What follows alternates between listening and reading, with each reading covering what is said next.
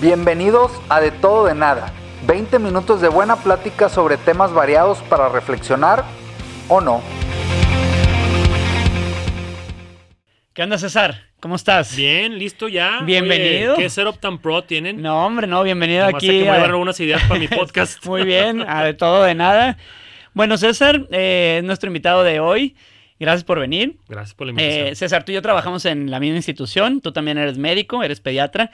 Y para entrar en el tema, te voy a preguntar primero, platícame de todas las actividades que haces en la semana o en el mes, de todo tipo, de todas las actividades que, a las que te dedicas, a las que les Ya. dedicas tiempo y el- a, a lo que, a todo lo que haces. Platícame. Pues yo te diría que se dividen en, en tres, en tres cosas, ¿no? En mi actividad de pediatra, en mi actividad dentro de la escuela de medicina y mi actividad como, como papá, ¿no?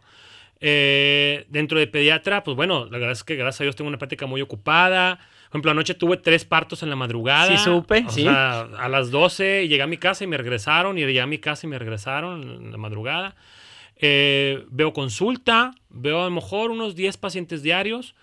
Em, y pues bueno, todo lo que involucra ir a ver recién nacidos, a los, recién nacidos al hospital, niños internados, etc. en la escuela, pues estoy en muchos comités internacionales. Estoy en el comité del National Board que, sus, eh, de los examinadores médicos.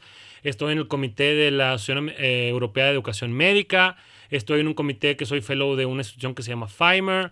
Em, estoy haciendo una maestría en Reino Unido en, en- en educación médica. Ya voy en mi tercer año, ya es el último. Muy bien. Este, y tengo una posición nacional en la Escuela de Medicina del TEC, Exacto. que soy director nacional de, de sociedades académicas. Tengo a mi cargo los cuatro campus en cuanto al, al- al tema de acompañamiento de alumnos. Eh, en las redes sociales, pues bueno, tengo una cuenta de Instagram con 7000 followers. Muy que- buena, que a mí me encanta. Soy fan tuyo de esa Hombre, cuenta, que gracias. es eh, pediatra-bajo César Lucio. César Lucio. Sí, y Muy ahí, buena. pues bueno, ahí intento compartir información. La verdad es que no pongo ni mis teléfonos ni nada. Es nomás compartir información a la gente, es educación al público en general. Sí, está muy padre. Eh, tengo dos niños, eh, uno de dos años y, uno de- y una de cinco años. Este, y pues bueno, trato de dedicarles el mayor tiempo posible porque pues bueno, la verdad es que tiempo es mi commodity más preciado. O Muy sea, bien. te voy a explicar un poquito de cómo está organizado mi, mi semana. Ajá. Mi día empieza a las cinco y media de la mañana. Este, me levanto a correr de cinco y media a 6. Luego a, seis, a las 6 se levantan los niños y a darles de comer, a, a desayunar, bañarnos, cambiarnos. Y mi día empieza a las 8 de la mañana. Y en eso, de a partir de las 8 hasta la noche, son slots de media hora. O sea, es pasar visita en el hospital, dedicarle tiempo a la escuela. Entonces, mi día está organizado por slots de media hora. Este, empiezo la consulta a mediodía y este, pues me voy corrido. Ok. Este, y pues más o menos eso es mi día, ¿no? Ok, muy bien. Y, y luego, bueno, te faltó mencionar que también tienes un podcast. Ah, bueno, Eh, sí. muy famoso y muy querido que se llama Paidos y de Nixie, Ajá. con nuestro buen amigo el doctor Enrique, Saldívar. Saldívar. eh, y que es un gran podcast. Bueno, justo yo sabía algo de esto. Sí. Y por lo tanto, eh, te invité para que hablemos de un tema que me parece que eres un exponente de este tema, que es el multitasking. Sí. Entonces, César, directamente te voy a preguntar, para ti, ¿qué es el multitasking? Fíjate, yo te diría desde de, de- de- de entrada que yo no creo en el multitasking. Te voy a decir por qué. O sea, multitasking uno piensa hacer varias cosas al mismo tiempo. Sí. O sea, Eso es lo que uno piensa y esa es pues, realmente la definición de multitasking, ¿no? Sí. Ahora, depende tú qué, qué eh, perspectiva lo veas. Pudiera ser hacer muchas cosas al mismo tiempo, pudiera ser malabarear muchas actividades al mismo tiempo, o pudiera ser que seas muy bueno para hacer algo, acabarlo, empezar otra cosa, acabarla y empezar otra cosa y acabarla. De acuerdo. ¿Tú te consideras multitasker? De no. Ok. No me por- considero multitasker, te voy a decir por qué. Porque al mismo tiempo no puedo hacer más de una cosa. ¿ok? Ajá. O sea, soy muy bueno para hacer muchas cosas durante el día y la verdad es que en mi cabeza media rebuscada no soy tan organizado como la gente piensa, ¿no? La Ajá. gente piensa que no, este es muy organizado y tiene todo. No, la verdad es que mi día empieza y explotan todo tipo de cosas, pero hago una y la acabo y hago otra a la mitad y luego me entró una llamada y luego me llegó un WhatsApp y luego me llegó un correo que decido contestar en ese momento. Entonces, como que hago muchas cositas durante todo el día, pero nunca paro. Ok, pero, pero ¿cómo eso de contestar una llamada y luego un correo y luego a lo mejor este, ver un post en, en las redes sociales y luego mientras que vas caminando a pasar visita, ¿cómo eso no es un multitasking? Porque la- la- este concepto viene Sí. de las computadoras, de hecho, Sí. de, de la capacidad de poder hacer muchas cosas a, a la vez. Eh, y sobre todo, César, obviamente no se puede, eh, no puedes a lo mejor hacer muchas cosas a la vez, pero a ver, dime una cosa, ¿alguna vez haces alguna actividad escuchando música? O, Sí, con, sí. o con YouTube prendido, o con algún podcast prendido, Sí. pues entonces sí estás haciendo más de una cosa a la vez. Eh, y entonces, eh, este, es, este es como el concepto de multitasking de, de donde vino que tenía que ver con las computadoras. Ahora, pero me llama la atención que digas que alguien que tiene todas estas eh, ocupaciones, responsabilidades académicas y profesionales, no se considere multitasker. Y entonces yo te voy a preguntar algo. ¿Tú piensas que como llevas las cosas hasta el momento, no te causa ningún problema? No, sí, muchos. Ok, ¿qué problemas te causa? De hecho, por eso, mira, Ajá. por eso no me, considero, no me considero multitasking o multitasker. Porque sí sufro, o sea, sí batallo. O sea, no creas que no, las cosas así orgánicas, no. O sea, sí es, no paro. O Ajá. sea, no paro, no desperdicio un solo minuto. Es, cualquier cuestión en la cual estés, por ejemplo, estoy haciendo fila en la cafetería Sí, para esperar mi comida. sí. Y ahí estoy mandando correos, este, ha- haciendo posts, este, llamando, haciendo llamadas, o sea, no paro. Y la verdad es que sí puede llegar, y unos problemas que, que tú preguntas es, sí puede llegar a ser como que overwhelming o como que de repente llegar a un límite de que ya no Ansiedad. puedo. Ansiedad. Ajá. Sí. Y también te voy a decir por qué. Está también de- de- no demostrado, sino está también descrito en la literatura que alguien que se considere multitasker es común que de repente pueda fallar, por ejemplo, que puede fallar en deadlines, que a lo mejor se, se te pasen detalles. Por ejemplo, me pasa seguido, y esto me pasa seguido que se me pasan juntas, por ejemplo. Ajá. Porque tengo tres agendas todavía y no es culpa mía. O sea, simplemente tengo, por ejemplo, mi agenda del consultorio nomás no se puede hacer con Google, con Google Calendar. Ah, ok. La agenda del tech nomás no se puede con Google Calendar. Entonces, Ajá. he hecho de maravillar tres agendas. Tengo un asistente que me ayuda a malabarearlas, pero mm, a veces me pasan juntas. A veces, híjole, le iba a contestar a Lalo y ya pasaron tres días y no le contesté. Nada mayúsculo que se traduzca en catástrofe, no Ok. pero si de repente como que quedas mal, se te pasan cosillas. Entonces, como que esos son los problemas que traer tantas cosas al mismo tiempo en la cabeza, Sí. este, pudieran como que suceder. Ok, y, y dime, en, al menos en tu realidad, que, que eh, este, en mi percepción, Sí. tu realidad es que eres, eres multitasker, pero Sí. tú dices que no, pero bueno, Sí. en tu realidad, eh, ¿qué le ves de bueno a cómo haces las cosas? O sea, eso es un poco lo, lo malo, y, y lo de bueno, ¿qué le ves? O sea, ¿por, No. qué, ¿por qué haces esto? ¿Por qué tantas cosas? ¿De, de dónde te salió eso? ¿Siempre fuiste así desde chiquito? ¿O fuiste evolucionando? ¿O de chiquito eh, este, fuiste también en la escuela así, en la prepa, en la carrera? O sea, ¿de dónde viene eso para ti y qué es lo bueno? Sí, siempre he sido, siempre he sido inquieto, siempre, siempre he batallado para estarme sosiego, para estarme quieto. Em, creo que así he sido desde, el- desde la primaria, secundaria, en mil cosas que te puedas imaginar, presidente de todo lo que quieras y. Science Fair y Spelling Bee y lo que quieras. Eh, los deportes, eso sí, cero, ¿eh? Nada, nada. Soy una papa, pero bueno, ahí es otro tema. Este, pero, eh, primero, todas las actividades en las que me involucro, uno, me gustan Sí. y dos, les busco un beneficio. Ok. O sea, ah, por ejemplo, se me olvidó decirte que tenemos un programa de radio también en, en, en frecuencia tech, Ajá. en hoy, en los miércoles en la mañana. Ajá. Y de hecho estaba platicando con Enrique, que Enrique decía, no, pero es que, este, como que estaba dudando un poquito ahí. Enrique es muy abierto en lo que platicamos, Sí. de que el tiempo que le dedicamos, yo le dije, no, pero fíjate, o sea, ¿cuántas cosas de labor social estamos haciendo? No, pues ninguna. Pues esta la vamos a meter por el lado de labor social. Ah, ok. Entonces, buscarle un porqué a las cosas. ¿De acuerdo? Y me ha tocado dejar cosas que digo, a ver, ¿por qué las estoy haciendo? O sea, me quitan tiempo, no las disfruto, no le estoy viendo ningún beneficio. Adiós. ¿verdad? Eh, ahora, me ayuda a, pues, bueno, tengo un portafolio de actividades amplias, pues gracias a Dios tengo un currículum que, está, que va creciendo y que la gente se fija. Me ha dado muchas oportunidades. Bueno, también te dije que también estoy en un consejo del norte. Este, en- soy consejero de salud en el norte, que también son reuniones ahí que tengo que tener. Entonces, pues me ha llevado a conocer gente, me ha llevado a viajar mucho, cosas que yo no me imaginaba, bueno, estar en tantas actividades, oye, ¿sabes qué? Mira, ese, César, ese es bueno para esta cosa y vamos a hablarle y pídele esto y que te haga esta actividad y esa actividad se- ya se volvió un artículo, se volvió un paper, se volvió una investigación, se volvió una iniciativa, conocí un paciente, entonces, la verdad es que sí me he dado, no me puedo quejar, eh, sí es algo que disfruto, pero después tengo el defecto que a veces no sé decir que no, porque la gente se fija.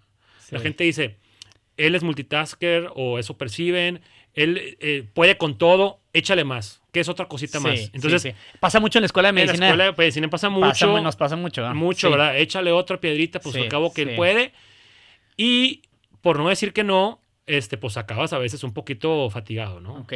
¿Y tú crees que, que este juntar actividades, que sé, por ejemplo, todo, todo lo que nos has dicho en este momento de vida, o sea, ha ido creciendo? Sí. O sea, eh, por ejemplo, comparado con la carrera o durante la especialidad, ahora en la vida profesional ha ido Sí, ha ido creciendo, mucho. definitivamente. Mira, hubo una pausa, hubo un hiato que fue la residencia. Ajá. Cuando hice la, digo, tú sabes igual que yo, cuando hice la especialidad donde son guardas de 36 horas, 100 horas a la semana, pues no tienes tiempo de nada. O sea, mis jóvenes hicieron así, este, acabó la residencia, en- en- empezó a trabajar de pediatra y pues bueno, digo, bueno, tengo todo este tiempo ahora y me empecé a echar cosas al, al- al- al- plato, ¿no? Em, pero sí han ido creciendo bastante y em, también he tratado de buscar actividades que sean flexibles. O sea, por ejemplo, nunca he, nunca he tenido un trabajo que sea de 9 to 5, que tenga que checar tarjeta, por Ok, ejemplo. Porque ok. sé que eso me va a matar mi, mi, mi ansi- no mi ansiedad, bueno, a lo mejor, pero mis ganas de hacer cosas. De acuerdo. Entonces, cosas que sean flexibles, mi horario de mis pacientes, y esa es otra también.